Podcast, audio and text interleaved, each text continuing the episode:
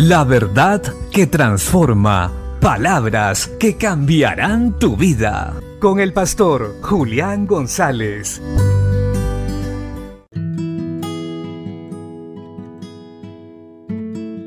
La Biblia dice en la primera carta a los Corintios capítulo 4 verso 4. Así pues, ténganos los hombres por servidores de Cristo y administradores de los misterios de Dios. Ahora bien, se requiere de los administradores que cada uno sea hallado fiel. El apóstol Pablo aquí nos habla de dos características fundamentales que debe tener todo verdadero creyente. La primera es que sea servidor de Cristo.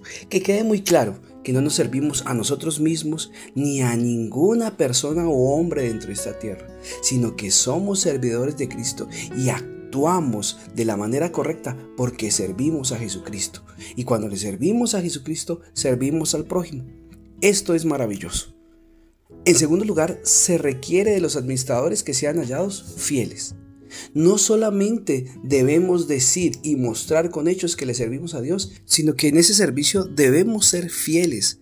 Fieles en cuanto a enseñanza, fieles en cuanto a obras, fieles a Cristo en pensamientos, acciones y actitudes. Así que si quieres servir a Dios o si estás sirviendo al Señor, debes asegurarte de tener estas dos características. Servicio a Cristo y fidelidad a Cristo. Esto hará que cuando nosotros prediquemos la palabra y vivamos para Él, la gente vea en nosotros autoridad, vea en nosotros poder y acepte más fácilmente la obra y la palabra de Dios en sus vidas. Eso no quiere decir que no haya gente que en algún momento resista la palabra, pues este tipo de gente siempre lo habrá, pero sí van a tener menos argumentos para resistir a Cristo y no aceptarlo en sus corazones. Y será mucho más fácil para aquellos que tienen un corazón dispuesto para escuchar el mensaje de Dios.